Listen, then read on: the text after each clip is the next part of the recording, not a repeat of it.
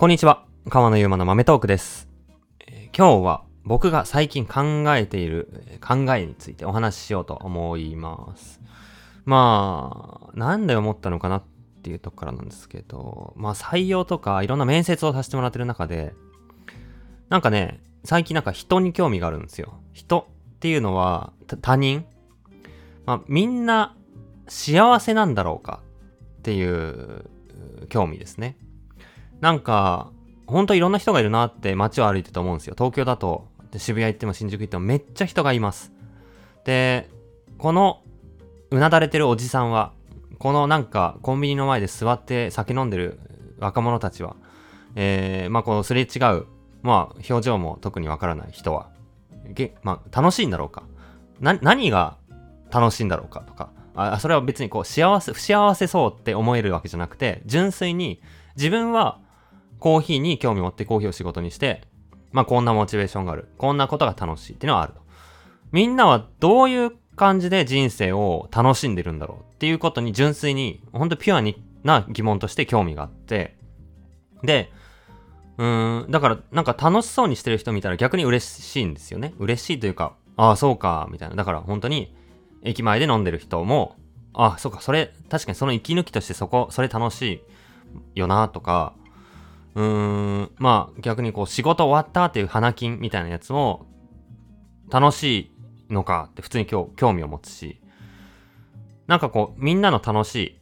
幸せってなんだろうってことを考えてることころからまあ始まって、で、一方で、なんかこう、起業をして、で、まあ、起業するっていうのは会社を作るっていうことなんですけど、よくあるパターンとして、まあ、お金集めどうするかっていうところから起業ってあ始まると思うんですよね。で、資金調達の方法って、まあ、2つか3つぐらいあるとすれば、1つが銀行からの融資、まあ、いわゆる借金というか、お金を借りて、いつか返さないといけないっていうやつですね。で、毎月返済していくと。まあ、全然一般的で。で、もう1つが、投資をしてもらう。投資と融資っていうのは違って、投資っていうのは株を、まあ、株式会社だったら株の何パーセントかを持ってもらって、で、えーその会社の、まあ、価値が上がっていった時にその価値が上がるので投資した人にも返ってくるっていうやつ。例えば分かりやすく言うと、この会社は1億円の価値がありますっていうふうに決めたら、えー10%で1000万円。じゃあ10%の株をもらう代わりに1000万円出しますよっていう投資家さんがいて、で、その会社の売上規模が10倍になったりして、この会社の価値は1億円だったのが10億円の価値になりました。でも同じ 10%, 10を持っていたら、えー1億円の価値になっていると。だから1000万円出したら、その10%の株が1億円に将来になっていると。さらにそれが10億円になるかもしれない。100億円になるかもしれない。みたいなことで、いつか、まあ上場すれば、その、えー株っていうのが自由に売買されるので、まあ基本的に株を手放したっていうのと、ほぼ同義になって、そこで、まあその投資家は利益を得たりとか、まああとは丸ごと100%の株を他の会社に売却して、それでその時の価値が上がってることで利益を得るとか、っていうことで、まあ投資をしてもらうっていう仕組みがあったり、まああとは今だったら、まあクラウドファンディングとか、商品を先に売ったりとかして、えーまあお客さんの方から先に資金を得るっていう、まあ大きく3つかなっていうふうに思っていて、で、まあこの投資をしてもらって、売却して、そうすると、まあ創業者も株の何パーセントかを持っていたら、会社を売却した時にそれなりの利益が、利益というかね、まあお金が入ってきて、で、そんな風に好きなことを仕事にして、まあ会社ある意味ゴールまで行って売却して、そのまあある程度のお金を持って、まあちょっとこう休憩するかって感じで田舎とか行って、ふと自分は何をやってるんだろうとか、毎日こうやってのんびりダラダラして、本当にそれが自分のやりたいことだったんだろうっていう風に逆になんかストレスになってしまう。逆に鬱になってしまう。逆にやる気を失ってしまう。みたいなこともよくあよくあって、なんか難しいなと思うんですよ。この自分の、うん、好きなことまあ、温泉が好き、これ食べるのが好き、この酒が好き、こんな場所が好き、友達と話すのが好き。っていうことが、まあ普通に働いてる人だったらそこが大事って思うじゃないですか。好きなことを見つけようとか、好きなことが見つかんないんでどうすればいいですかっていうやつって、そこの自分のモチベーションとか、いう幸せじゃないですか。でもそこだけに特化した、まあ起業して成功した人、で、そこだけを過ごしてる人も逆に、うーん、こう仕事をしてなくて、こうなんか逆に嫌になっちゃう。で、本当にややこしいなと思うんですよ。で、ここういうのをどういうふうにバランス取っていくのがいいんだろう。どういう要素で人は幸せになるんだろうっていう風に人生でを幸せにするための3つの力っていうのを考えて、それが今日のお話なんですが、えー、まあ僕が思うのは3つ力というか歯車があると思ってて、1つが、まあ自分の中と外っていう風に分けた時に自分の中の歯車。で、もう一つが自分の外の歯車。で、三つ目の歯車が意外と見えないけど、自分の中の歯車と外の歯車を、まあ、つなげる歯車。っていう三つがあるんじゃないかなと思っていて、ちょっと、あれですね、思想的な今日は回になってしまうんですが、まあまあ、あ聞いてください。で、中の歯車が何かっていうと、えー、まあ、精神の歯車。っていうふうに考えるんですが、まあ、僕が思うのは、まあ、自分の幸せってなんだろう幸せっていうのも短期の幸せと長期の幸せと分解できるんじゃないかなと思って、今直近で欲しいもの。今直近でモチベが上がるもの。まあとりあえず今日酒飲んでうまい。ってやつと、まあ長い目で見て10年後、20年後、50年後に対しての幸せってなんだろうえー、まあ、こういうことができるようになる自由とか、ふとした時にこういうことができるようになるとか、逆に健康とか、まあ、まあそういうことだと思うんですけど、まあそういう幸せって何だろうっていうのを自分で捉えて、それを、まあ実践していく歯車、力なのかな。あとまあやる気とか、自分のやる気のコントロール。まあ、なんていうんですかね、ご機嫌取りをする力というかね。なんか、やりたくねえなーって日も、ふと気持ちをこう、考え方変えるだけでやる気出たりするじゃないですか。とか、ちょっと散歩を5分するだけでなんかやってみるかってなったりとか、なんかっていうやつですね。で、それをまあ自分がずっとご機嫌で精神健康でいられるためにどうすればいいのかっていうのを理解して回していく力が必要だと思ってて、その中にまあ好きな、好きなこととか、まあそういったことも入ってくんじゃないかなと思って。で、外の、自分の中と外、中の話をしたんですけど、外の力としては、まあ物質的な歯車だと思っていて、まあ外の世界、人間の外のとの関わりっていうところで他者との関わりの力とか、あとは社会の規律とかルールとかに順応する力とか、まあそんなとこがあるかな。結構だから一人でいると疲れちゃったり、逆に精神病んじゃったりするのは、でも引きこもりって幸せじゃないですか。そこだけ切り取れば。だってずっと好きなことできるし、ずっとダラダラできるし。でもそれだけだと病んじゃうっていうのは、やっぱ外と他者と他の人との関わりがないと人って回っていかないんだなっていう、そ、そこの外との関わりの部分とか、あとは、まあ、やっぱ社会で生きていくん、いるんで、社会というものが存在しているんで、スーパーになんか買いに行くにしても、まあ、社会の中で成り立ってるわけじゃないですか。だから、そこになれるというか、そこと、その中で順応するっていうのは絶対に必要な力だと思ってて、それが、まあ、社会との、社会のルールに、を知るとか、うん、例えば、もうなんていうんですかね、うん、こういうことはやっちゃいけないとか、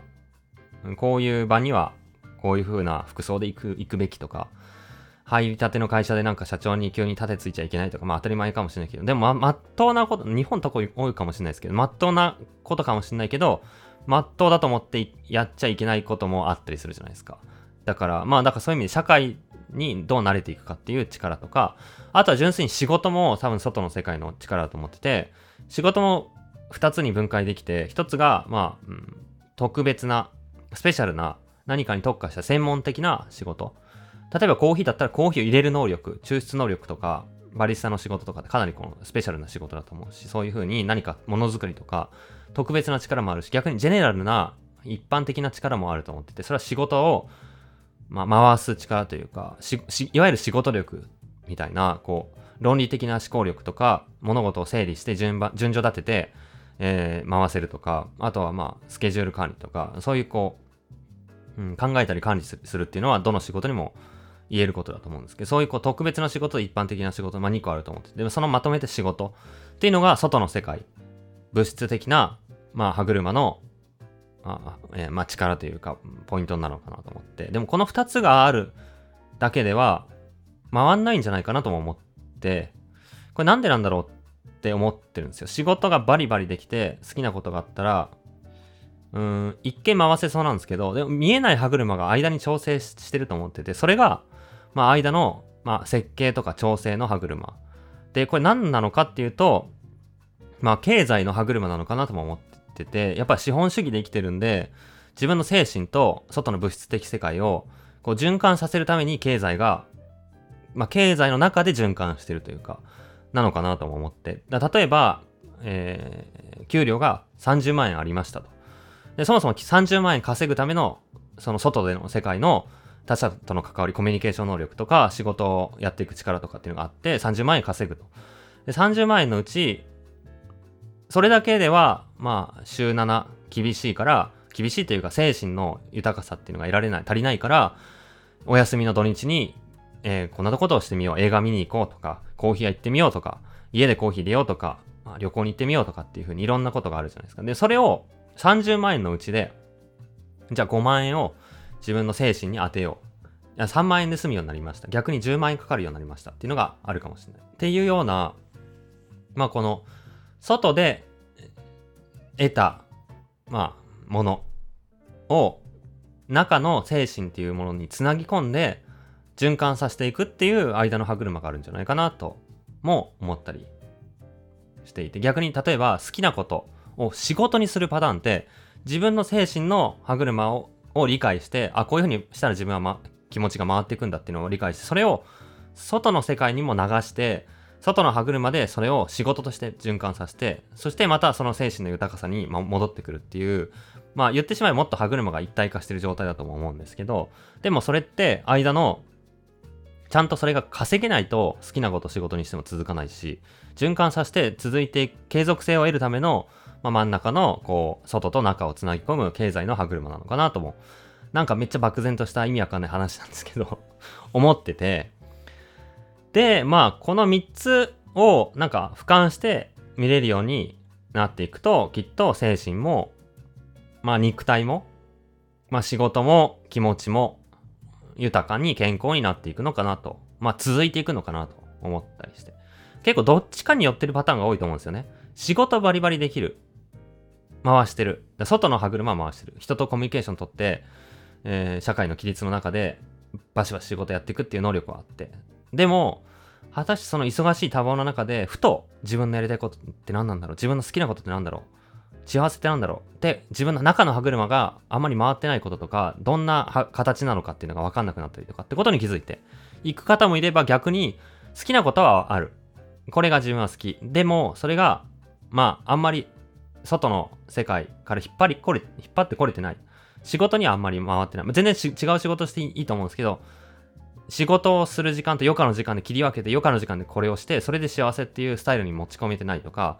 まあ好きなことあるけどあんまりお金がないとか、いうことも多分そうだと思ってて、その中の精神の歯車は理解してるけど、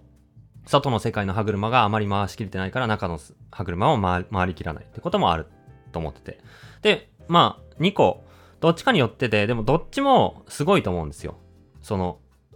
なんていうんですかね。どっちかっていうと世の中的には、好きなことを見つけてる人の方が偉いっていうかすごいっていう感じの雰囲気が少しあると思うんですよ。まあいろんなマーケティングの言葉とかにもよるかもしれないですけど、でも僕はむしろっていうか、まあ、両方素晴らしいんですけど、外の世界で仕事をバリバリやって、外の歯車を回せてる人ってすごいと思うんですよ。逆にそう、それができない人も多いんで。だから、なんか別にどっちがいいとか好きなことを見つけなきゃいけないとか、そういう脅迫観念があるわけでもないし、でもあった方が幸せではあるんですけど、でもそのどっちがいいとかっていうわけでもないと思ってて、どっちも必要。で、どっちも見つけて、ああ自分はこういう仕事はこういうふうにやっていくべき、人と関わっていくのはこうすべき。で、じゃあ、えー、週5の仕事はこういう感じで、それはそれでもある。で、週2のお休みはこういうふうに自分を精神豊かにしていく。っていうことがあ、決まってやっていく。く中で、その間にもう一個歯車があるってことに気づくと思ってて、それがさっきの調整していく歯車。まあ、週5の会社なのか、週4の会社なのかっていうのも多分あると思うし、週5で稼いだお金をどう回していくのか、それ長期の幸せにどう分配して、短期の幸せにどう分配して、で、好きなことをどう回していくかっていう、まあ、その調整力も結構、結構大事なんじゃないかなと。いきなりね、お金いっぱい、まあ、仕事してもらったからって全額好きなことにぶっ込んでも、あの、続かなくなっちゃうんで、そこの設計力というか、そんなところもあると思って、そのなんか3つがあると、まあ、楽しいとか豊かになっていくのかなっていうことを、まあ、俯瞰して、まあ、なんか捉えられると、なんか、迷った時に、もやもやした時に、自分がなんかちょっとしんどいなとか、幸せじゃないなって思った時に解決できるんじゃないかなと思って。まあ自分もね、このどっちかが欠けてしまうことはありますし、ふと、まあこう、なんかモヤモヤするなってことがあるあるんですけど、でも、こう、なんでなんだろうっていうことを考えると、どっちの歯車だろう？じゃあなんで、それはなんで回ってないんだろうってことを、一個一個考えていくと、なんかすごいすぐ解決できるし、まあ、どうでもいいことだったりするし、それを認識してるだけで自分は前に進めるんじゃないかなとも思ったんで、まあ僕はなんかそういうふうに最近、あ、この3つで回ってるんだだろうなって思ったんで、考えて、今日はそれをちょっとダラダラお話してみたという思想、まあ一番僕のポッドキャスト史上最も思想的で意味がわかんない回になっちゃって申し訳ない 本当に申し訳ないんですけど、まあでも、ラジオだし、たまにはこういう考えてることを言っててもいいのかなとも思ったりしてるんですよ。で、まあ僕自身、そのポッドキャスト、豆と豆トークをなんでやってるかっていうと、一つはまあ、コーヒーのことをもっと知ってほしいから。もう一つは僕が考えてることを知ってほしいから。もう一つは、まあなんか話すことで、ちょっと僕の頭の中が整理されたり、こう、やっぱりこう、文章に書くって、僕はちょっとパワーかかるんですよ。だって頭の中で、こういう構成要素で、こういう順番になってて、じゃあこれは2つあってっていうことが理解できてないと、こう書けない、書き始めらにくいというか、本当にいい結論にいけるのかっていうのがわかんないですけど、お話ってそれを考えながらアウトプットできるんで、なんかこう、ちょっとしかもなんか、お話だったら横道それてもちょっとだらけても成り立つというか、まあいっかって、文章の方がそこがちょっとシビアに感じる。僕はそうも感じるんで、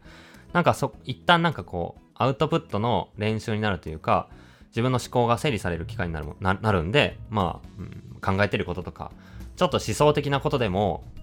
言ってっていいんじゃないかなと思ったりして、今日はお話してみたというところです。まあまあ、また考えてることとか、だらだらとお話ししていきたいとも思ってますので、飽きずに懲りずに聞いていただけたら嬉しいなと思います。もちろん今後は、今後もコーヒーの話バンバンしていきますので、コーヒーの話にも楽しみにしててください。今日は聞いていただいてありがとうございます。